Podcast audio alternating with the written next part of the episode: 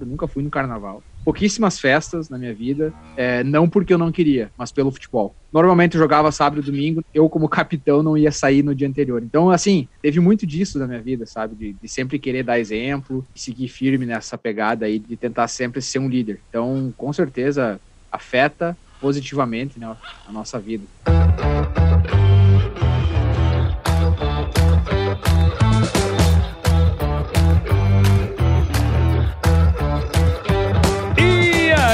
Pessoa! Tudo beleza? Estamos começando mais um episódio aqui do Agro Resenha e nessa semana tô aqui com Carlos Pires, que está fazendo seu doutorado lá em Kansas State University, em saúde do solo, e atua lá também na parte de extensão rural, ajudando produtores rurais ali da região. Carlos é engenheiro agrônomo pela Universidade Federal de Santa Maria, onde ele também cursou seu mestrado em ciência do solo. Carlão, muito obrigado por estar aqui com a gente, seja muito bem-vindo ao Agro Resenha Podcast, cara. Cara, vou dizer que me arrepiei aqui quando você começou a falar, porque não é todo dia, né? Não é todo dia que você sai aí no Agro Resenha. Paulão, prazer exato aqui contigo, conversando, é, falar um pouco desse trabalho aí. É, é, como eu disse, é um marco para mim, né? Participar da Agro Resenha. Eu, como podcaster, também fico é, muito feliz. E aqui vou dizer já que faz uma semana, cara, que a gente não tá precisando molhar a horta aqui. Não é porque tá chovendo, é porque não para de nevar e tá muito frio. Bom, o que a gente pode falar agora é que nós, nós somos colegas de profissão, mas não é na agronomia, não, nós somos podcaster, né? Eu já larguei a agronomia faz hora, né? Você que é o agrônomo aqui da parada. Ah, Eu tô... tenho aquele lema fudido, que é o seguinte: melhor só para trabalhar é o carpete, entendeu? Sabe que eu tô enganando, né? Tô enganando bem aí faz um tempo já e a ideia é me formar e seguir enganando aí as pessoas. Brincadeira. Contando as mentiras, né? Mentindo com convicção, né? É, óbvio, porque se você for pra mentir, é pra mentir com convicção, né? Não vai mentir bundando, né? É isso aí. E você que tá aí do outro lado ouvindo esse episódio já viu aí, né? Aqui no Agro Resenha, porteira não tem tramela para quem busca se informar sobre assuntos ligados ao agronegócio, então não sai daí, porque tá muito legal esse episódio. Firma o golpe que nós já já estamos de volta.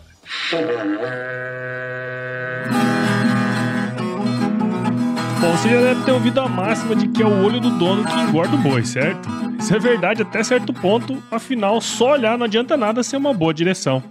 Com base em valores como honestidade, qualidade, inovação nos produtos e excelência no atendimento, a Nutripura, que há quase 20 anos atua no segmento pecuário, te dá essa direção, oferecendo os melhores produtos e serviços aos pecuaristas, garantindo resultados positivos não só no campo, mas principalmente no bolso. E eu digo isso não é da boca para fora, não. Afinal, eu trabalhei lá, cara. Eu vi com meus próprios olhos a competência técnica e o cuidado com o negócio do cliente. Saiba mais sobre a Nutripura em www.nutripura.com.br e fique ligado nos artigos que saem no blog Canivete, que, na minha opinião, é o melhor conteúdo sobre pecuária de corte que você vai encontrar na internet. Siga também a Nutripura nas redes sociais, é só chegar lá no Instagram, Facebook, Twitter e YouTube e fique atualizado sobre o que há de mais avançado na pecuária. Nutripura, o produto certo na hora certa.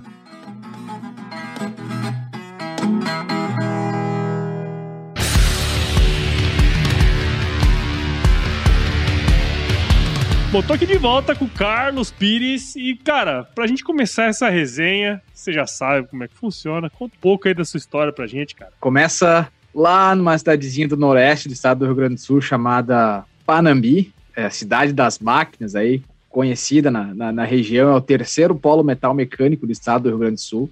Muitas empresas ligadas ao pós-colheita, aí as, talvez as mais conhecidas sejam a própria Fokken, para quem trabalha no ramo da pecuária, e a Kepler Weber, né? Para quem trabalha no ramo de grãos. Sou de família italiana, infiltrado numa cidade extremamente alemã, como é, como é, é Panambi, é, minha família toda mora no interior, quase todos os meus é, primos são engenheiros agrônomos, ou pelo menos técnico em agropecuária, dá para dá colocar aí uns 90% de toda aquela meninada é nessa formado por aí, e eu segui o exemplo deles, basicamente foi isso, eu joguei muito futebol quando era pequeno, na verdade cheguei a subir para o profissional, minha mãe tomou a decisão por mim de de continuar estudando. E hoje eu agradeço, né? Todo dia eu, eu acordo e falo, obrigado, mãe. Tem dado muitos resultados aí. E fui fazer agronomia por influência é, da família, né? Primeiro fiz o famoso técnico em agropecuária na cidade de Palmeiras das Missões. Segui com agronomia na Federal de Santa Maria, mas no campus de Frederico Westphalen. E aí, nesse período aí, quando eu fiz o,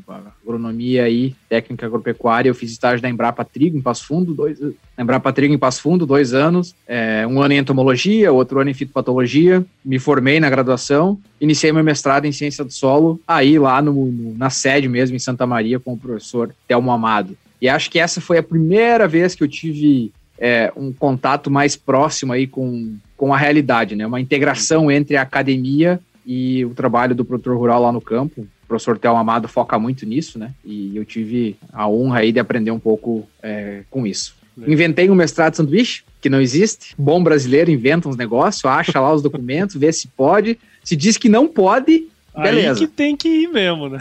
É. Agora, se não diz que não pode, aí nós vamos tentar ir. Foi mais ou menos assim. Então, eu converti a minha bolsa de mestrado na época da CAPES do Brasil, que era R$ 1.500, dava por volta de 500, 600 dólares e vivi aqui nos Estados Unidos por seis meses com, com essa bolsa. Dava assim, dava no limite, mas dava. Tive a sorte, né, ou, ou enfim, o reconhecimento, talvez, de ser convidado para vir fazer meu doutorado aqui assim que acabasse o meu mestrado. Então, voltei para o Brasil depois de seis meses, acabei meu mestrado, voltei para cá fazer doutorado na Kansas State University, né, aqui do estado, Universidade do Estado do Kansas, voltado aí com pesquisas com produtor rural diretamente, não focando só na pesquisa, mas também é, na extensão. Legal. Tá aí uma curta, longa história aí sobre, sobre minha vida. Um breve, longo relato. Exatamente. Mas, cara, olha só que doideira. Eu lembro que você comentou e você falou aí, passou bem em cima, né? Que você foi jogador de futebol, porra. Conta esse negócio aí. Não Foi. podia deixar passar esse negócio, né? Ó, eu não sei se eu vou lembrar de cabeça, mas eu devo ter jogado sete campeonatos gaúchos é, de, de base. Sério, meu? É, de base, joguei contra Grêmio, joguei contra Inter, enfim, primeira divisão, né? Quando eu virei sub-16, se eu não tô errado, eu fui jogar na Serpanambi, que é o time lá da minha cidade, que na época jogava a segunda divisão do, do, do Campeonato Gaúcho. E aí ali, obviamente, como eu era juvenil na época, a gente jogava, é, tinha só uma divisão né, de base, então a gente acabava ah, jogando contra todos os times e, e assim ia indo. Eu sempre fui capitão do time, é, eu jogava com a camisa 5 no meio campo, então tu já imagina que cada enxadada era duas ou três minhoca, Só butinar. só butinada, não tinha sossego. Era ali que eu jogava e eu tive várias oportunidades. Quando eu passei para agronomia, eu ao mesmo tempo subi para o time profissional, é, que eu jogava lá em Panambi. E também quando eu tinha 13 anos, o nosso time sub-13 do Cometa Esporte Clube, é, lá da minha cidade, a gente ficou em quarto colocado no gauchão é, atrás de Grêmio, Inter e Gaúcho de Passo Fundo na época, e a gente ganhou do Juventude, por exemplo. É, jogando na casa deles, ganhou do Esportivo de Bento Gonçalves, que no Rio Grande do Sul né, são times conhecidos, jogando na casa deles, quando tinha apenas 13 anos. Então, e naquela época, eu, por um detalhe, não fui parar no Figueirense, mas assim, um detalhe muito pequeno. É mesmo? É, tava com passagem comprada, tudo, tava com 13 anos, ia sair de casa é, para ir pro Figueirense. E aí foi ali que minha mãe disse para mim: não, agora chega e tu ah, vai estudar. Eu tinha 13 anos ainda, mas ela disse assim: agora você vai pra escola agrícola. Aí fui eu lá pra Palmeiras das Missões, continuei jogando, obviamente, mas desvirtuei é, o futebol, basicamente. É, decidi focar numa coisa só que, que foi isso. Essa é a minha história, cara, de, de futebol aí. Joguei muito, campeonato pra tudo que é lado, na minha cidade. Me convidavam pra ir pra outras cidades jogar. Minha primeira fonte de renda, sem dúvida É. nenhuma, foi futebol. Aí, que massa. É, e o futebol é muito mais do que isso também, né? Tem, tem toda uma questão ali da equipe, né? De, de liderança. Você foi o capitão, quer dizer, você já desempenhava ali funções de liderança dentro de campo, né? Eu sempre quando eu, eu entrevisto gente, é, eu converso, né, com pessoas e vejo entrevista de ex-atletas e tudo mais, né? Eu percebo muito essa questão. é, Eu já joguei também, não joguei nada profissional, obviamente, mas jogava também. E, e é interessante, né, cara? Os ensinamentos que você tira dali, é, você leva pra vida toda, né? Muito interessante. Foi um aprendizado gigantesco. Eu também eu fui escoteiro por 10 anos também. É, e eu parei com os escoteiros justamente por causa do futebol, porque começou a bater a agenda no final de semana, não tinha mais como, mas eu fui por 10 anos escoteiro. Passei por Lobinho, escoteiro, e quando eu fui subir para sênior, né, para quem entende aí um pouco de escoteiro, é, eu acabei saindo. Mas sem dúvida nenhuma, eu sempre brinco que.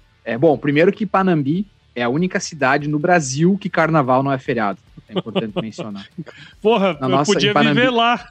Em Panambi, é, foi trocado o feriado de carnaval, se eu não me engano, pelo dia do colono imigrante motorista. Então, colono imigrante motorista é feriado e carnaval não é. É, e eu sou um brasileiro que nunca fui no carnaval, de nenhum tipo que possa imaginar, nem, nem na escola, nem carnaval de mentira, nada, nunca fui no carnaval. Pouquíssimas festas na minha vida, é, não porque eu não queria, mas pelo futebol. Normalmente eu jogava sábado e domingo, eu como capitão não ia sair no dia anterior. Então, assim, teve muito disso na minha vida, sabe? De, de sempre querer dar exemplo, e seguir firme nessa pegada aí, de tentar sempre ser um líder. Então, com certeza, afeta positivamente né, a nossa vida. Legal, legal. Bom, agora vamos falar de, de agronomia, né? Ou nem tanto também.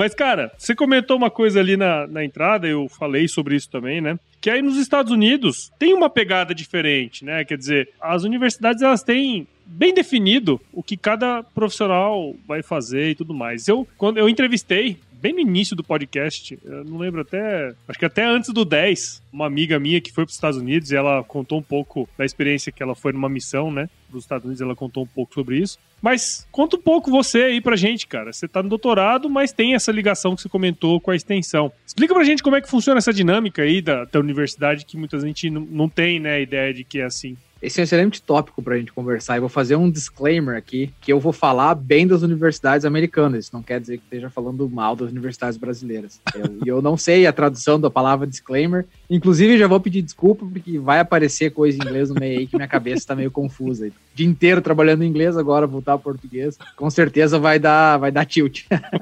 Mas Assim como no Brasil, de forma semelhante, é, a educação americana é baseada em três pilares: ensino, pesquisa e extensão. Eu acho que uma diferença importante aqui nos Estados Unidos é que quando você é contratado, é, tem uma diferença. É, você é contratado para fazer uma ou duas, dificilmente as três partes desses pilares aí. E lá em 1862 teve um ato muito importante aqui nos Estados Unidos, que foi um ato das chamadas Land Grant Universities. É como se fossem as universidades públicas, vamos colocar assim. Pensem bem, 1862. E o objetivo com esse ato aí para criar essas universidades era que eles queriam educar as próximas gerações de produtores rurais, rurais pecuaristas é, e o público em geral, o cidadão é, americano. Então pense, em 1862 eles estavam pensando em educar as próximas gerações. O objetivo deles era ter uma, pelo menos uma universidade por estado, e eles conseguiram. E hoje são um, mais de 1,7 milhões de estudantes em 109 universidades, é, chamadas de Land Grant Institutions, que são, vamos pensar assim, não é, mas traduzindo dá para a gente pensar que são as universidades federais. É, e entre esses estudantes tem internacionais, e eu sou um deles, por exemplo. Uhum. Eu sou um estudante internacional que trabalha para uma universidade dessas para poder levar conhecimento é, para o público-alvo deles, que são, hoje em dia é mais global, obviamente, né? Eles querem ter uma, uma, um alcance global, mas que é educar pessoas, basicamente isso. E os pilares, como eu falei, ensino, pesquisa e extensão. O que, que eu acho diferente, Paulo, que a gente conversou bastante sobre isso já entre o Brasil e os Estados Unidos. Aqui que eu vim conhecer o que, que é um professor extensionista, porque até então eu não conhecia. A gente falava em extensão, você pensava lá no Rio Grande do Sul, Emater, FEPAGO, enfim, tem esse, os órgãos que fazem extensão. Mas a universidade dificilmente faz, porque o professor ele precisa dar aula, ele precisa fazer pesquisa, então o tempo dele fica limitado. Aqui nos Estados Unidos, tem professor que faz a mesma coisa, mas ele não faz extensão. Se ele é contratado para extensão, ele é cobrado pela extensão. Então, aqui que eu vim conhecer o meu sonho de consumo, que era pesquisa e extensão. Você ganha para fazer só pesquisa e depois levar os resultados da tua pesquisa lá para o produtor. E assim, a estrutura da universidade ela é feita para isso. Então aqui vamos pensar assim, um exemplo bom, do estado do Kansas tem X número de condados. Cada condado deve ter umas três ou quatro cidades, dependendo da localização cada condado tem um especialista, que eles chamam, na verdade não é especialista, na verdade é um agente de extensão. Cada grupo de condados forma uma região. Cada região, aí sim, tem um especialista. Engenheiro agrônomo, especialista em alguma coisa. E aí, depois dessas regiões, chega para o pesquisador especialista aqui da universidade. Então, você tem um caminho para percorrer, que é produtor, agente de extensão, especialista regional, especialista estadual. E aí chega aqui. Então, tem toda uma estrutura formada, onde é, o especialista aqui da universidade ele tem uma, uma noção melhor de qual é o real problema de cada região do estado, o que, que ele precisa fazer para desenvolver. É, então, acho que essa talvez seja a principal diferença. Né? É como as estações bem definidas. Aqui é bem definido o que o professor faz. Raramente vai ter alguém que faz as três funções. Normalmente é bem definido entre pesquisa e extensão, ou é, pesquisa e ensino, ou ensino e pesquisa, uh, ensino e extensão, que é mais raro, mas ainda acontece. É, cara, isso, isso é uma coisa interessante, né? Porque a gente sempre fala, assim, já conversei com inúmeros profissionais que, enfim, estudaram fora, ou até tem alguma fez mestrado, doutorado fora, né? E, e, eles comentam muito isso, né, cara? A universidade aqui, a gente vive falando que tá longe do produtor, né? É, cria aquele, aquela barreira que o cara não vai buscar ajuda na universidade e o cara na universidade também tá pouco se fudendo o que tá acontecendo lá no campo, né? E, e aí tem uma estrutura, né, velho? Acho que esse que é o grande lance, né? Quer dizer, você tem claro. os pontos de ligação pro negócio sair lá do campo e, de fato, poder chegar aí para vocês pesquisarem, né? E aí volta isso pra lá. Pô, isso aqui foi uma demanda que vocês tiver e tal. É isso, né, que acontece, né? Exatamente isso. Da o hora, problema é estrutural, né? Isso a gente já sabe, a gente tá cansado de saber. Então, se tu tem uma estrutura por trás, é só pensar, gente. 1862 é, foi criado esse ato aí para ter uma universidade por estado e que pesquisa, ensino e extensão deveria ser os pilares. 1862, então tem muita coisa por trás disso. É só pensar que desde 1862, por exemplo, é, você tem uma estrutura toda focada em você levar conhecimento para tua população e fazer a tua população crescer em termos de, é, de de capacidade técnica e, e por aí vai. É, e eu, eu, lembro muito bem, eu lembro de professores meus, por exemplo, que, nossa, fazia muita pesquisa e gastava todo um tempo em aula. E como é que você vai fazer isso? Não tem como. E não tem profissionais que estão lá só para fazer a pesquisa e extensão e não precisam da aula. Então, até eu tenho um, vou fazer a propaganda aqui, episódio 2 do Agro Connection, com o professor Romulo Lolato, brasileiro de Londrina. Ele é especialista em trigo aqui da Kansas State.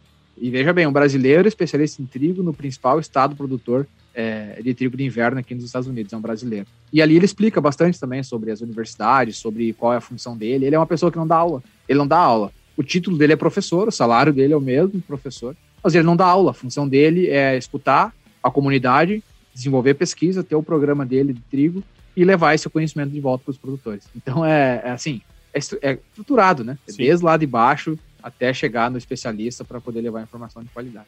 Isso aí é. Bom, deveria ser assim, né, velho? É, deveria, né? É, deveria. É. Mas, cara, conta aí como que é. Porque assim, você falou que você trabalha com pesquisa e extensão, né? Pesquisa, eu acho que quem tá ouvindo a gente tem alguma ideia de como funciona. Acho que, o, inclusive, acho que o meu segundo episódio foi com um ex-extensionista também. Eu tô lembrando de vários episódios antigos. e, e, eu lembro, cara, que teve um ouvinte que hoje ele é cliente do AgroResenha, do, da, do, do, da SCAD, né? E ele falou assim, cara, naquele Sim. episódio eu descobri o que, que o estacionista faz. Imagina, o cara trabalha há, há 20 anos no agro e o cara descobriu num episódio de podcast o que, que era estacionista. Mas, voltando aqui, explica então pra gente, cara, como que funciona esses... Quais são os detalhes do seu trabalho como extensionista, né? Óbvio, faz o link aí com a sua parte da pesquisa, mas que seria legal para a turma entender o que, que, é mesmo o trabalho de, de, um extensionista. Acho que dá para a gente começar a tentar desmistificar a palavra extensionista, como outros vários termos que ficaram marcados por uma ou outra coisa dentro do Brasil. Extensionista, às vezes no Brasil se pensa quem é do governo. Ah, não, ele trabalha para o governo, ele, ele tem lá, ele é concursado, ele é extensionista. Na verdade, não. A verdade é que quem trabalha numa empresa que faz pesquisa e leva informação também é extensionista. O processo de extensão e aqui se fala Extension and Outreach, que é extensão e alcance. Esse é mais ou menos o trabalho. É você difundir informação, transferência de tecnologia. É quem faz isso é um extensionista. Acho que esse é o primeiro ponto. Tem a palavra também agroecologia, né? No Brasil ela é bem marcada é. dentro do agro por N motivos. Aqui dá um outro podcast, não precisamos falar sobre isso. Mas aqui ela, a, a verdade é que na, na essência ela significa outra coisa. É uma mistura entre agro, né, de agronomia, agricultura e ecologia. Então, eu trabalho num laboratório que é agroecology, mas é porque não é não significa que a gente trabalha aqui com orgânico, a gente não usa, enfim, pesticidas, tudo, é, enfim, como eu falei, outro, outro episódio aí para falar sobre isso. Senta na grama e, e reza, assim, né? É, exato. É, a, a, a, palavra, a palavra, ela foi, foi sendo criado é, todo um conceito que na verdade não é, Sim. não é o que ela representa. E acho que a extensão começa por aí. Igual orgânico, né? Se você parar pra pensar, orgânico é a mesma coisa. Né? É, a, gente acaba sentenciando algumas palavras é. aí politicamente, sendo que na verdade elas significam outra coisa. Então acho que é, dá para começar por aí com, com a palavra de extensão. Olha o que, que é legal. O meu professor aqui ele trabalha com ensino e pesquisa. Ele não tem extensão rural no. É, a gente chama de appointment aqui, né? Mas ele não tem extensão rural como parte do trabalho dele. Ele é, se eu não me engano, 80% do tempo ele deve fazer pesquisa e 20% ele deve dar aula. É isso que ele deve fazer. E ele é bem ocupado, ele é um cara que já tem um prêmio Nobel da Paz, ganhou em 2007 junto com o IPCC, né, o Grupo das Mudanças Climáticas, ele é conhecido no mundo inteiro, super relevante a pesquisa dele, mas ele não fazia extensão. E ele enxergou que ele precisava fazer extensão mesmo que ele não ganhasse para isso. E aí vem a parte que eu fui muito sortudo. Primeiro por ser brasileiro, e o brasileiro das universidades brasileiras tem muito mais contato com a vida real. Às vezes porque é filho do produtor, às vezes porque é amigo do filho do produtor, às vezes porque é neto, então tem uma noção maior de agronomia aplicada. Nós estudamos cinco anos para fazer agronomia, aqui nos Estados Unidos são só quatro, é, e eles são muito mais especializados numa área específica é, do que a gente é no Brasil, fazendo. Vixe, eu fiz topografia, que é muito importante, mas eu fiz ajustamento e observações geodésicas, eu fiz suinocultura, ovinocultura de corte, ovinocultura de leite, nutrição animal, é, ovinocultura, é, psicultura, Aqui nos Estados Unidos isso não vai existir para engenheiro agrônomo. Tem os dois lados. Um porque você demora para se formar e não consegue focar tanto no que você gostaria, mas o outro você acaba se tornando bom em um pouquinho de tudo. É. E aí foi aí que o meu orientador enxergou. Para trabalhar com um produtor rural, eles esperam que você saiba um pouquinho de tudo, para poder manejar todos os desafios, as dificuldades que você vai ter. E ele me convidou para fazer parte de uma pesquisa do meu doutorado, ele me convidou para vir fazer doutorado, que seria a pesquisa on farm direto na fazenda. Então não é parcela pequena, a gente está falando aí 50 hectares, 100 hectares, 150 hectares. E aí tem uma diferença de pesquisa é, on-farm para quando você apenas, dá para quase se dizer, aluga uma área do produtor para colocar um experimento. Hum. Tem um conceito bem importante aí. A gente não quer pegar lá uma parte lavoura e colocar lá as parcelas para fazer pesquisa. O que a gente quer fazer é estar tá embutido dentro do dia a dia do produtor. Então é o produtor que planta, é o produtor que colhe, é o produtor que vai lá usar o fungicida, inseticida, herbicida, enfim, o que for precisar. É o produtor que aplica o fertilizante. A gente muda pouquíssima coisa na operação do produtor, porque a gente quer estar tá lá, a gente quer estar tá envolvido. A gente está muito mais interessado na troca de conhecimento, de tecnologia, do que na transferência apenas de uhum. tecnologia. Então, acho que é importante a gente botar esse conceito de, de on-farm, é, ou de pesquisa na fazenda, aí na tradução literal, né? para entender um pouco do que, que é esse trabalho. Legal, cara. E a gente começou com a pesquisa, com esses produtores, e logo na sequência a gente enxergou a necessidade de extensão. Mas não era obrigatório fazer extensão. E aí veio um pouco de mim, de eu querer fazer. Eu nunca fui, nunca ninguém me pediu para organizar um campo, nunca ninguém me pediu para fazer demonstração, nunca ninguém me pediu para criar material educativo. Foi uma decisão minha e eu tive a sorte de ter tido apoio, né? é, do meu professor. Obviamente que custa dinheiro para fazer todas essas coisas e ele, ele sempre apoiou financeiramente, né? O projeto sempre teve esse apoio e aí eu tenho apoio aqui da Associação dos Produtores de Milho do Kansas, que, que financia uma boa parte é, desse trabalho. E o legal é que a extensão se tornou uma parte gigantesca nesse projeto, extremamente reconhecida. Hoje a gente está indo, fazem cinco anos que eu estou aqui, né? A gente está indo para o nosso quinto dia de campo aqui nos Estados Unidos. A gente já atingiu mais de 500 pessoas entre é, produtores rurais, engenheiros agrônomos, enfim, é, consultores que vão nos nossos dias de campos, todos focados em saúde do solo, aonde a gente usa os, a nossa pesquisa uma base para esses dias de campo. Então, primeiro vem uma atualização sobre a pesquisa, depois a gente convida um produtor para falar, a gente convida um outro é, pesquisador para falar, e assim a gente vai indo. E acabou uhum. se tornando algo gigantesco. Hoje a gente faz demonstrações para poder mostrar para o produtor, e o objetivo sempre no final é traduzir é, essa ciência visionária para a prática. Legal. Esse é o nosso é, objetivo maior aqui desse trabalho. E eu, por que eu falo essa ciência visionária? Porque, como o Paulo falou, eu trabalho com saúde do solo, eu preciso falar com os produtores sobre microbiologia do solo, que é uma, uma parte importante da saúde do solo, a gente pode comentar mais depois. Então, o meu desafio aqui diário é conseguir transformar essas coisas mais complexas é, em coisas mais palpáveis para os produtores rurais, porque aí sim eles vão botar na prática. E por que, que ele está no final de tudo?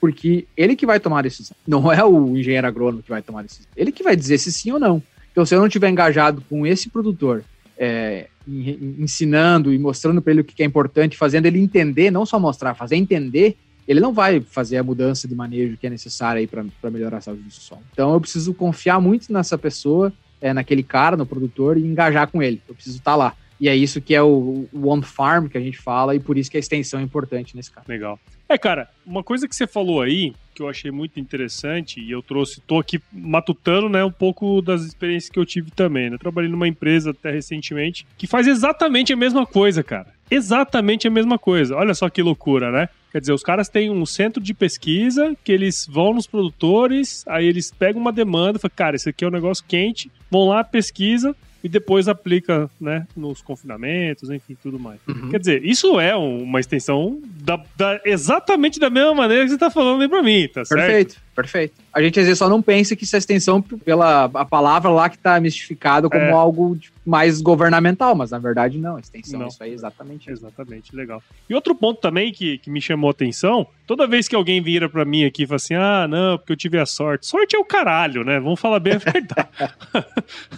Ele diz, Só, um amigo meu que fala, não, eu, eu não trabalhei muito, eu sou um burro com sorte. Sou um burro com sorte. Porra, sorte é o caralho. Porra, não tinha nada de extensão aí. Você foi lá e ninguém te mandou fazer porra nenhuma, você vai lá e fez. Não. Né? Exato. É sorte, meu ovo, né? É, na verdade, é, é, é resultado é. do trabalho, né, cara? Então, para você que tá aí do outro lado ouvindo isso, cara, toma isso como uma coisa para você mesmo, porque se você tá vendo que precisa de algo, velho, vai e faz. Vai ter alguém que vai te apoiar, né, bicho? Se for uma coisa boa, vai ter apoio, né, cara? Com certeza. E, e assim, aí é a, a dentro do, do Agro Connection, né, a gente tem vários estudantes mais novos que, que, fazem parte da nossa plataforma. Eu tenho meus dois irmãos que também trabalham com agronomia, e aí eu tenho os momentos que eu dou aquelas dicas, assim, dicas pessoais. Coach Carlos Pires. É, é na, na, parceria, na amizade, assim, como é, ser bem sucedido, talvez, na área aí que você queira ser. Primeira coisa é, é surpreender o teu chefe. E foi mais ou menos isso que eu quis fazer. Ele nunca me pediu para fazer isso. Primeira vez que eu apresentei, ele disse: Nossa, que legal. A segunda vez que eu fiz o negócio, nossa, que bacana. A terceira vez, começando o Jerecampo, ele falava: Primeiro, eu quero agradecer o Carlos aqui por ter montado tudo isso, ter gastado o tempo dele é, para poder mostrar, enfim. E assim você começa, é surpreendendo é. as pessoas, né? Não precisa não te pedir para fazer, toma iniciativa e vai lá. Então, essa é uma a dica agora do coach Carlos. coach Carlos Pires. O senhor faz aí um, uma vinheta aí. Uma vinheta para isso. Não, mas é mais ou menos isso. É, é isso aí, trabalhar, né? Essa história do burro com sorte é bem legal, porque esse é um convidado nosso lá do Agro Connection Podcast contou. Eu acho que era o Levir Coupe, treinador do Atlético Mineiro. Foi treinador de São Paulo também. Ele fez uma alteração lá e os caras não gostaram. Começaram a gritar lá de fora: burro, burro, burro, pra ele. E aí o cara que ele colocou em campo fez o gol. Aí ele virou e falou pra torcida: quem que é o burro agora? E um cara olhou pra ele e falou: não, mas tem um burro com sorte. Essa, daí que vem a frase burro com sorte, né? Do futebol, como sempre. Aprendendo aí. Futebol.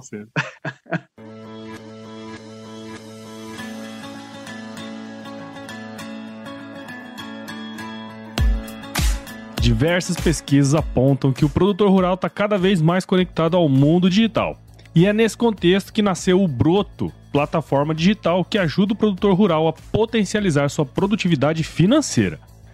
No ecossistema Broto você encontra um marketplace completo com acesso a produtos e serviços, além de conteúdos relevantes em diversos formatos, inclusive podcast, que vão apoiar o produtor em seu processo de tomada de decisão.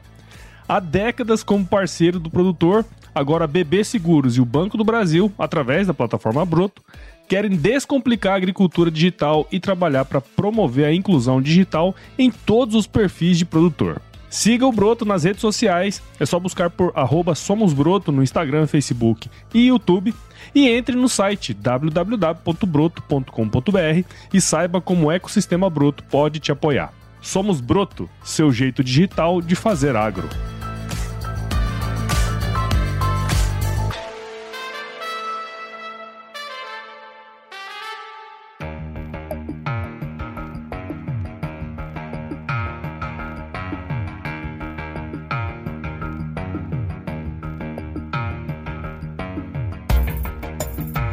Cara, você falou aí, né, que trabalha com saúde do solo. E por mais que a gente tenha estudado tido, né, aulas de solo. Na verdade, eu não sei se eu estudei. Eu tive aula de sós, entendeu?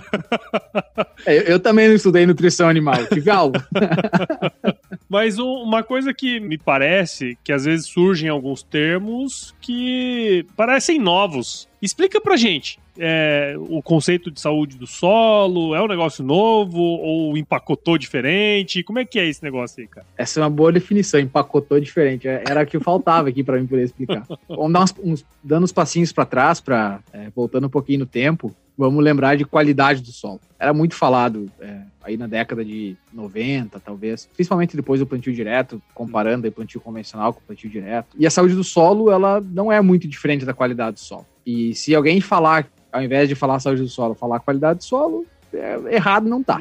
É mais ou menos por aí. A diferença é que qualidade do solo era muito utilizado dentro da academia. para você fazer pesquisa é, e para você contatar né, os, seus, seus, os seus pares da academia. Aonde que vem o termo saúde do solo? Porque se enxergou a necessidade de comunicar além da academia. Eu acho que esse é o, o, grande boom do momento hoje, é você comunicar, né? E aí dá, dá para nós fazer um outro podcast falando sobre por que, que a gente não comunica muito bem no agro. Isso é uma opinião minha. Uhum. Quanta briga você vê hoje aí nas mídias sociais. Ah, porque o agro desmata. Ah, porque o agro te alimenta. Ah, porque o agro isso, o agro aquilo. É, talvez é porque a gente não comunica muito bem. E o termo saúde do solo surgiu dessa necessidade de comunicar sobre a importância de você ter um solo saudável ou com qualidade é, para a comunidade em geral. E não só a comunidade em geral, mas também as instituições, é, sejam elas privadas ou públicas. Pegou muito isso, né? Que a gente é importante ter um, uma agricultura mais sustentável, criar sistemas é, resilientes, que sejam climate smart ag, né? Que é que seja uma agricultura é, inteligente em relação ao clima, que, que agora com as mudanças climáticas lugares mais quentes ficando mais quentes ainda, lugares mais frios ficando mais frios ainda, lugares secos ficando molhado, molhado ficando seco, enfim, aquela bagunça, é, que a gente seja mais resiliente com nossos sistemas, né? Esse é um ano perfeito para a gente mostrar um pouco desse trabalho de saúde do solo. Quem está sofrendo mais com a seca, principalmente lá no Rio Grande do Sul, onde a, as percas estão gigantescas. Olha, eu, eu particularmente, na minha idade, eu nunca tinha visto nada parecido. Foi feio o negócio lá. Foi muito feio. Tá feio ainda, né? Então, quem tem um solo mais saudável hoje consegue ver é, os resultados disso. Então ele é muito, é muito semelhante à qualidade do solo, é mais ou menos por aí, que é, é assim, é dentro da ciência a gente fala que é a capacidade do solo é, em funcionar como um ecossistema que suporta plantas, né, é, animais e aí os humanos, que vem mais, a, né, tem esse apelo mais à saúde do solo porque quer se relacionar é, mais com os humanos. E é isso, é poder o solo poder, poder fornecer os serviços ecossistêmicos, né, que é, enfim, vamos pensar aí na parte engenheiro civil, suportar um prédio, essa é a função do solo, nesse caso. É, vamos pensar em enchente, fazer regulação de enchente, que, que a água infiltre mais do que escoe por cima, que ela é uma fonte de material genético, por exemplo, e eu aprendi isso aqui numa aula aqui nos Estados Unidos. Eu estou no Kansas, Missouri é do lado. Quem escuta os podcasts AgroConnection, puxa o mapa aí, é, e do AgroResenha vai ter que puxar o mapa também, para poder entender um pouco de geografia. O Missouri é um estado aqui do lado, e lá foi descoberto uh, Streptomyces alguma coisa, é, um, é, um, é uma bactéria lá diferente, e na época se tinha dois antibióticos, streptomicina e penicilina. E aí, se eu não me engano, o que foi descoberto é aurilicina, aurilina. Eu vou pedir perdão aí porque não é a minha, a minha área de expertise. Mas foi descoberto no solo. Era uma outra alternativa aí na época é, para bactérias, foi descoberto no solo. Então também é fonte de material genético, enfim. É, tem um monte de funções. Estoque de carbono, ciclagem de nutrientes. E um solo saudável é um solo que consiga é, performar todas essas, essas funções. Essa acho que seria uma definição aí é, de saúde do solo. Legal. E uma coisa interessante de falar sobre isso é que como que você mede a saúde do solo, né? Então, a gente está falando, beleza. Então, como é que você mede? Como é que você sabe se está bom ou se está ruim? Primeiro que não dá para medir diretamente. Não pode ir lá o caboclo lá tirar uma amostra, mandar para o laboratório e o laboratório analisar isso e falar, ó, tem dois de saúde do solo. Não é assim que funciona. Você não consegue medir diretamente, né? então você precisa medir indiretamente. E aí vem as coisas que talvez seja mais conhecido da comunidade. Você vai analisar a parte química, super conhecida, né? Eu até dei uma, uma palestra aqui semana passada e eu usei os seguintes exemplos. Parte química. Aqui para os americanos era o Tom Brady, que é o jogador de futebol americano. Todo mundo conhece ele aqui nos Estados Unidos. A parte física, eu usei o Dana White, que é o diretor do UFC. UFC. Conhecido para alguns,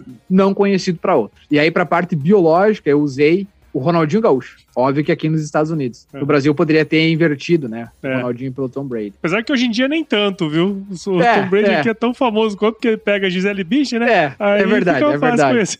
Mas por que o Ronaldinho Gaúcho para os americanos? Porque pouquíssima gente ia conhecer. E quem conhece seria quem gosta de futebol. E a, a ideia minha era fazer exatamente essa analogia. Quem conhece a microbiologia do solo é quem trabalha com ela se não trabalha com ela, não conhece. Então, mas foi mais ou menos essa analogia. E aí já deu para entender que a saúde do solo é baseada em três pilares, né? Química, física e biologia. E aí você mede as coisas dentro desses três é, pilares. Parte hum. química, super conhecido, cálcio, magnésio, fósforo, potássio, por aí vai. É, matéria orgânica pode entrar aí também. Parte física, textura, é, que não é um... A textura, ela caracteriza mais, né, do que, do que realmente é, muda é, com o manejo, mas infiltração de água no solo, densidade do solo, resistência à penetração a parte física. E aí vem a parte biológica, que pouquíssima gente conhece. A gente está num momento muito importante hoje da saúde do solo de trazer a parte biológica. Né? Surgiu agora vários bioprodutos, por exemplo, muito, muita atenção para isso. Né? Aqui nos Estados Unidos se derrama dinheiro hoje para pesquisa em saúde do solo, principalmente quando tu foca é, em microbiologia. Bactéria, fungos, é, micorriza, que é um tipo de fungo. E aí você vai diferenciando as bactérias, enzimas. No Brasil, a Embrapa fez um trabalho muito bom com isso, com a doutora Ieda, é, em relação ao trabalho com enzima e por aí vai. Então, o meu trabalho aqui, a minha especialidade é focar nesses micro-organismos especificamente e como que eles se relacionam com os outros atributos, né, químicos e, e, físicos, e como que isso pode mudar a produtividade e, e por aí vai. É mais ou menos nessa pegada. Saúde do solo, quem trabalha com saúde do solo é que nem pato, né? Não voa bem, não nada bem e não corre bem. Não vai nada bem. Mais ou menos por aí. A verdade é que você dá um pitaco é, em um pouco de cada coisa para chegar num bem comum lá no final. Mas é interessante esse comentário no final seu, porque assim, óbvio, você falou uma coisa aí que eu, de longe e fora é, do, do jogo, né, é, lá no, no, campo, eu consigo enxergar, né, que assim, cada vez mais a gente fala é, desses aspectos biológicos, né, e, e, a junção disso tudo, né. A gente lá na escola já ouvia falar muito sobre manejo integrado de pragas e tal, e Perfeito. coisa, né, então é, a gente vem de uma escola, né? Na nossa época, é uma, é uma época que se começou a falar muito sobre isso. Até algumas aplicações que a gente começou a ver que deram certo, né? Você pegar, é, sei lá, cana em São Paulo, deu super certo, né? Agora você pega micorriza em pastagem, deu certo num lugar, deu bosta em outro, né? No outro. É, então, é, é, uma coisa que está sendo desenvolvida e cada vez mais vai surgindo, né? Perfeito. E eu acho que esse que é o grande lance, né? E, e tem um ponto interessante que você falou aí, que eu queria comentar agora, que é assim, não é porque é, você dá pitaco em tudo. Cada vez mais a gente está precisando de profissionais que tem essa visão mais ampla, justamente para conectar os pontos, né, cara? Porque se você é um cara muito focado numa coisa só, a gente tem uma deficiência cognitiva, o ser humano, para ficar arranjando problema só naquilo que a gente conhece, né, cara? Eu acho que, que essa eu, visão eu... de você pegar tudo, eu acho que é interessante, né? Eu larguei a isca pra ti, né? Essa foi a verdade. Eu falei isso justamente esperando um comentário assim, deu certo. Porque a gente, a gente às vezes é muito individualista, né? E pensar é. que só o nosso tá dando certo. E na verdade, não. Na verdade, a gente precisa muito de networking. Eu sou um fã dessa palavra, né? De aumentar a nossa network. Isso não é só conhecer mais pessoas, isso é trabalhar com mais pessoas. Claro. Então, hoje, eu tenho contato direto com especialistas em química, especialistas em física. Eu sou especialista em biologia, para a gente poder conversar junto. Sim. Acho que esse é o ponto. É a gente entender o sistema, é, e eu tenho certeza, eu compartilhei no meu Instagram hoje isso, que o futuro, a qualidade que vai se buscar nos profissionais são soft skills, é. que nada mais é do que, enfim, liderança, flexibilidade. É, nem sei como é que fala isso em português, se quiser me ajudar aí, Paulo. Mas, Mas enfim, é, a gente chama aqui nos Estados Unidos de soft skills e é isso. Você precisa de pessoas que consigam trabalhar com outras. Sim. Não adianta nada você ser um expert aí da química do solo e não conseguir trabalhar com outras pessoas. Não vai funcionar. Isso aí. Então é mais ou menos por aí. Eu fiz essa provocação, mas é, a gente tem muito trabalho hoje multidisciplinar, né? E quando a gente fala em multidisciplinar, isso às vezes engloba multi-estados, multi-municípios, multi-países e por aí vai. É que a gente possa cada vez colaborar mais e talvez esse é um dos motivos que se ainda faça pesquisa em saúde do solo. Hum. Porque talvez lá no passado não se teve tanta colaboração, hoje a gente está muito mais engajado, eu, eu acredito, é, não só dentro da academia, mas também com o público em geral. Claro, claro. É, e também tem o advento da tecnologia que, de alguma maneira, também ajuda bastante, né, cara? Tava lendo um livro recentemente de uma reforma que foi feita na Alemanha lá, 1700 e tralalá. Porra, as cartas aí é de, de carroça, né, mano? pra você receber uma carta era duas, três semanas, né, cara? Então, pô, é, também é, o advento da tecnologia deve ter provavelmente beneficiado nessa né, troca e tal. E, eu, e é justamente nesse ponto que eu quero entrar agora, porque a gente está numa era tecnológica de troca de conhecimento e tudo mais, né? Você trabalha com um tema super interessante, né? Que une aí várias áreas do conhecimento, né, cara? Uhum. E você me vem com a porra de uma ideia de criar um podcast. tá fazendo nada aí. Tá aí de boa, tá Sobrando vou criar, tempo. Vou criar um podcast, né? Conta, Conta pra gente, cara, essa dualidade aí, né?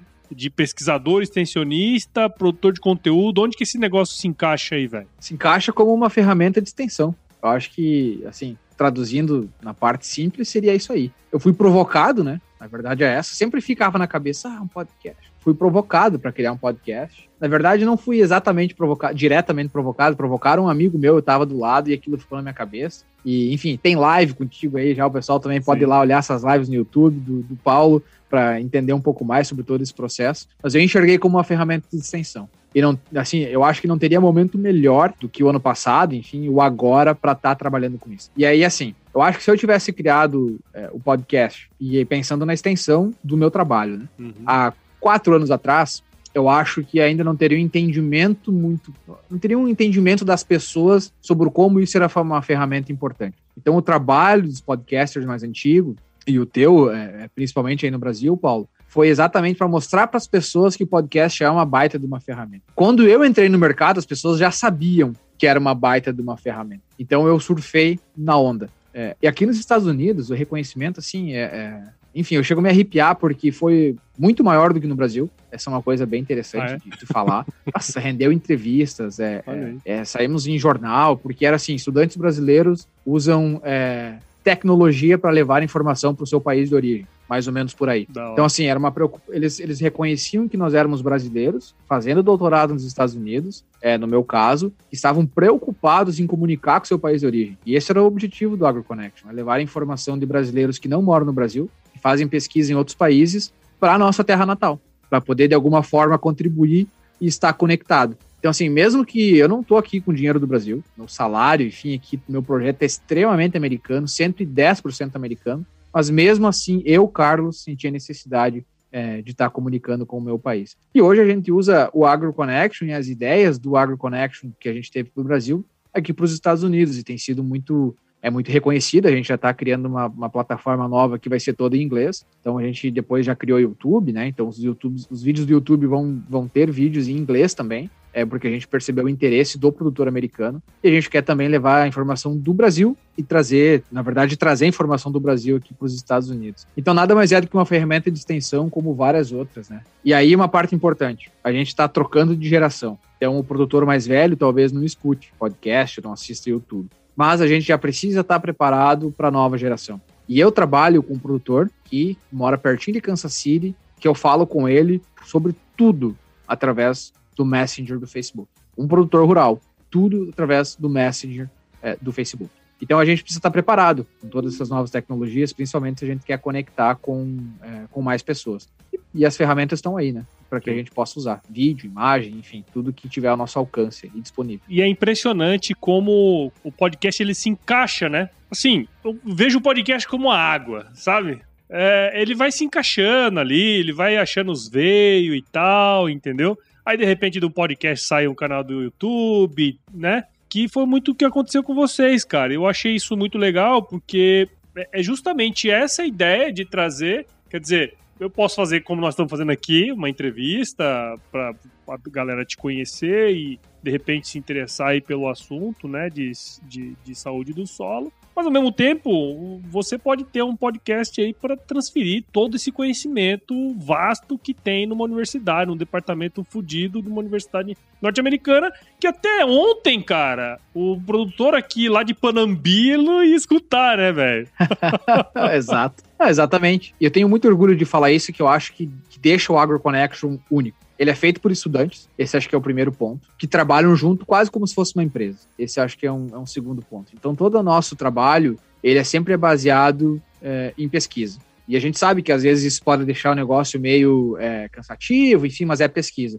E o nosso trabalho está sendo sempre tentar levar essa pesquisa de uma forma mais amigável para as pessoas. Então a gente está muito preocupado em criar material, por exemplo, para que professores possam usar para dar aula, é, a gente tem agora uma série especial que está sendo gravada em conservação do solo, é onde a gente vai entrevistar desde os pesquisadores mais antigos até os mais novos para poder entender como foi toda essa caminhada né, desse, dessa área de pesquisa e que é formar uma biblioteca digital. Que daqui a 20, 30, 40, 50 anos as pessoas possam voltar para trás escutar lá um episódio do Agro Connection, é, onde vai estar sendo contada uma história sobre um tema importante da agricultura. Eu acho que isso é, é, isso é relativamente único e também a gente começou em dois, né? Eu e o Rafael Ramon. Depois a gente adicionou o Alexandre, que foi um dos idealizadores do canal do YouTube, e a gente começou a fazer nossos vídeos no YouTube. Hoje a gente é 11 pessoas, espalhadas pelo mundo inteiro. Então tem é, estudantes da, aqui da Kansas State University, do Kansas, tem estudantes de Nebraska, tem estudantes que estão em Illinois, tem estudantes que estão na Georgia, tem estudantes que estão no Brasil, tem agrônomo, tem engenheiro florestal. Então a gente construiu sem, é, é, sem pagamentos uma rede de pessoas que querem comunicar. Sim. Isso, isso é uma coisa que me deixa muito orgulhoso, assim, muito feliz, porque esse é um dos objetivos. Daqui a pouco não é mais o Carlos que vai estar aparecendo nos vídeos do YouTube. Vão ser outros estudantes que vão chegando, vão tomando seu espaço, uma plataforma para eles se desenvolverem profissionalmente, levarem conhecimento é, e fazer essa integração, que é o que a gente quer. Então, a, a, esse é um pouco do AgroConnection, né? De poder levar esse tipo de informação é, e começou como podcast, depois virou YouTube, vai saber o que, vai virar para frente, né? A gente não sabe. Então a gente está cada dia fazendo coisas diferentes, levando informação e brincando. Acho que essa é uma, uma parte importante, se divertindo, né? Não brincando. Legal, cara. Muito bom. Pô, Carlos, a gente podia ficar aqui várias horas, né? Inclusive, te fala bastante. Tá, tá.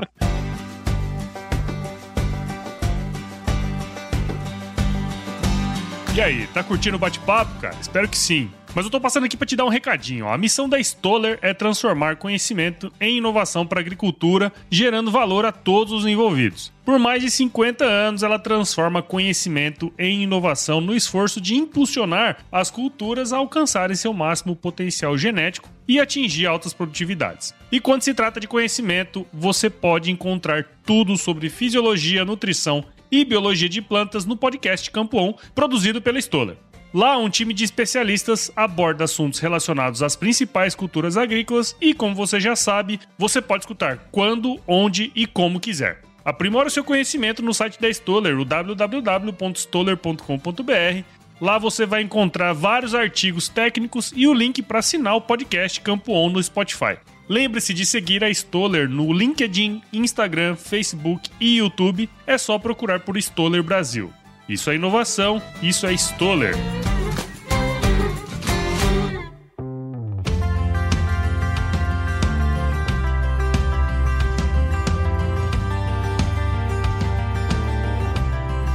Muito bacana aí sua história, né? Tudo isso aí que você tem construído e com certeza virão coisas tão boas quanto ou até melhor aí pro futuro, né, cara? Então eu queria agradecer muito o seu tempo, sua participação aqui no Agro Resenha. Tenho certeza que a galera entendeu aí os vários recados que a gente passou indiretamente e também sobre esse, é, sobre saúde do solo, né? Que é um tema aí que a galera cada vez mais está é, se familiarizando, né, cara? Então achei bem interessante trazer você aí para falar. Então é isso, cara. Queria agradecer mesmo aí, agradecer você e parabéns pelo seu trabalho. Muito obrigado, Paulo. Como eu falei lá no início, né, para mim é quase o santo grau do, do podcast, né, poder tá, ter essa oportunidade de estar tá é, estar falando contigo, principalmente porque o nosso podcast já existia, mas você nos mostrou muitos atalhos que a gente poderia usar é, é, para poder é, alcançar mais pessoas, enfim, facilitou um monte o nosso trabalho. Então, é te agradecer e hoje pela sua oportunidade de poder estar conversando com as pessoas, falar um pouco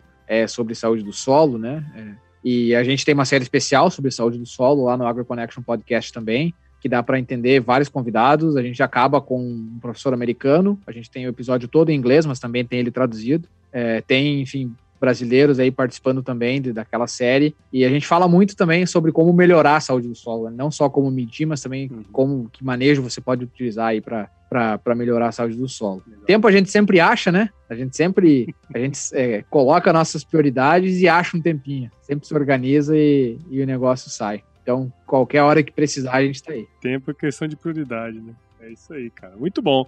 Bom, você que tá aí do outro lado, já deu a dica aqui várias vezes, então escuta aí o Agro Connection, baita de um podcast bacana aí para quem quer se inteirar, conhecer mais a parte é, de ciência, né?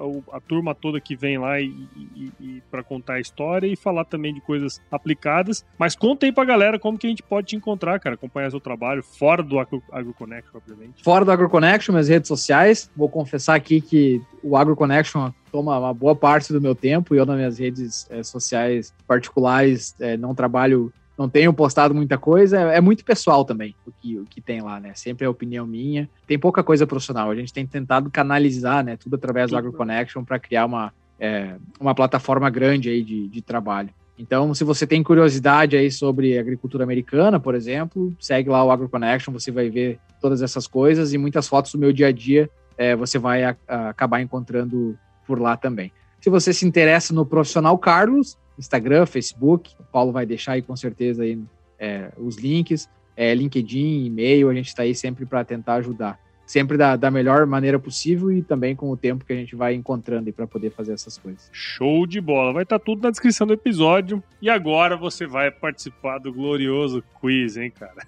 Vamos nessa. Agora quero ver. quiz!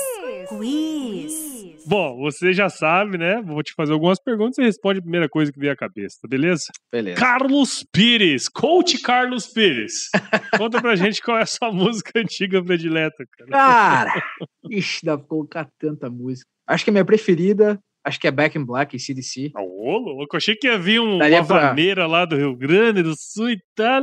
Mas não. É, eu acho que, assim, eu escuto no momento certo, mas se você pegar a minha playlist é mais tocada e talvez seja Back in Black. E aqui quero fazer um adendo. Para quem não escutou o episódio do ACDC, lá do Café Brasil, se, se, eu posso fazer propaganda aqui. Pode, 100%. Que que é, eu assisti duas é vezes. Aquilo?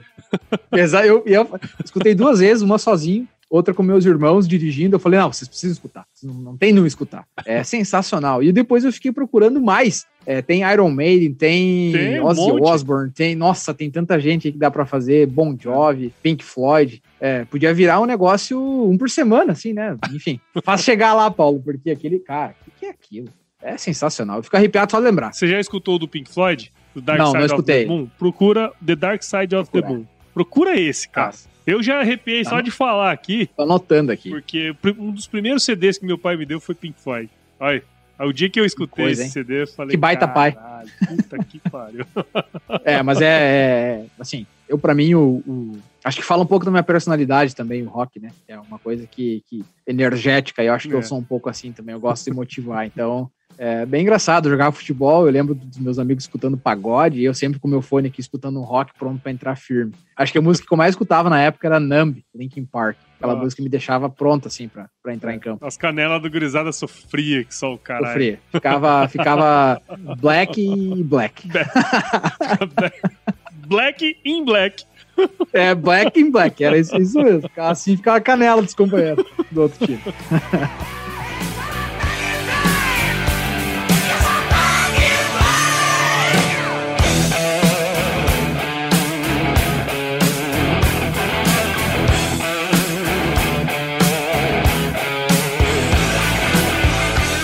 qual foi o lugar mais legal que você já visitou? Rapaz, já andei por aí, hein? Eu acho que. Eu acho que o lugar mais legal que eu visitei foi Cinque Terre, na Itália. É uma, é uma série de cinco ilhas no mar Mediterrâneo, no oeste da Itália. Fica, eu imagino que uma hora e meia, duas de Florença, talvez. É, Florença fica mais no meio do, do país e, e Cinque Terre fica na costa.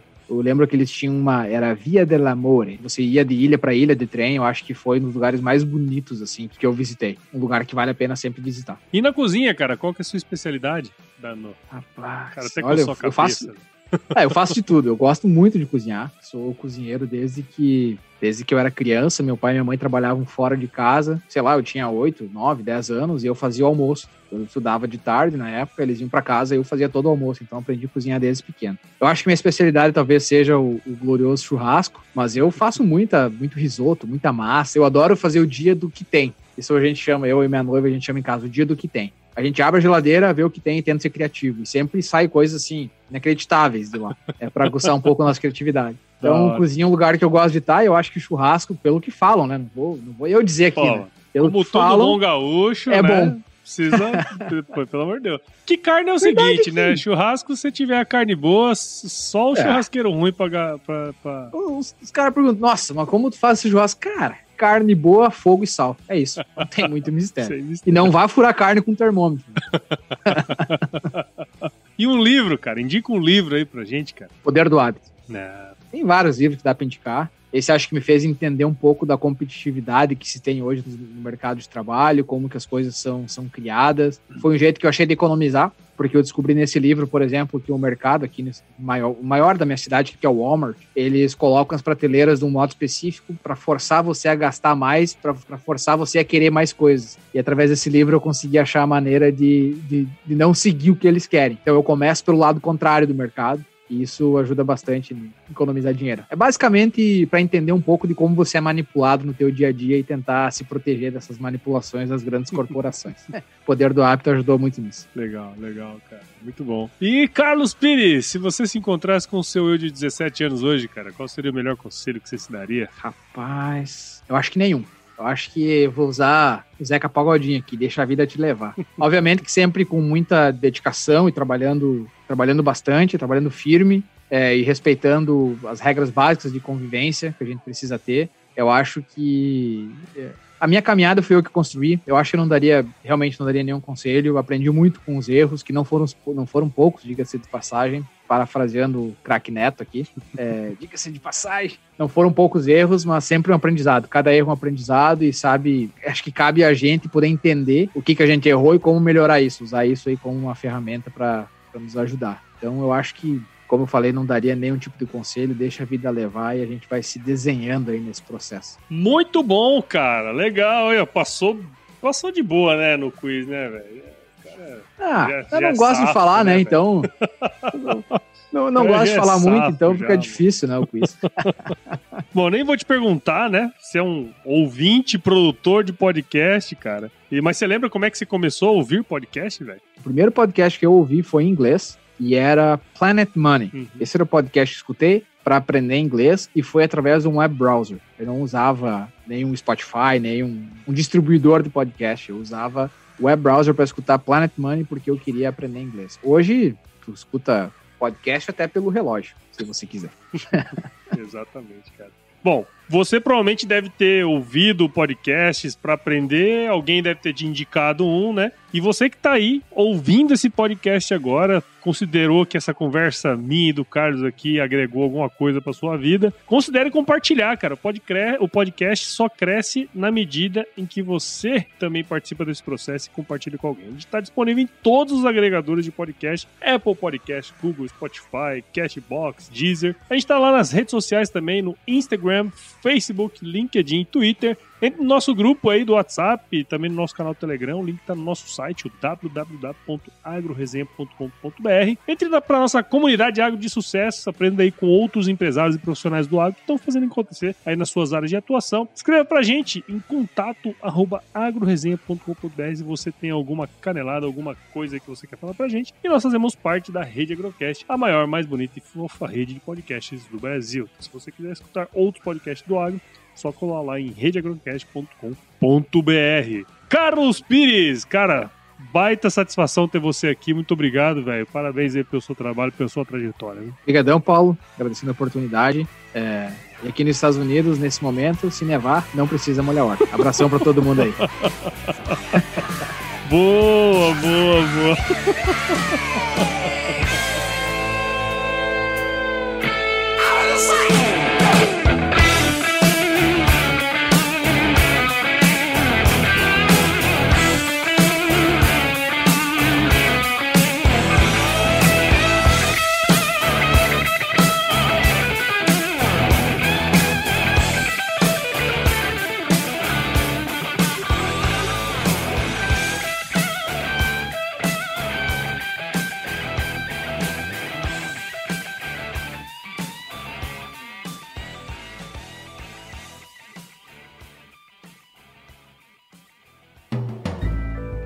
mais um produto com a edição Senhor A.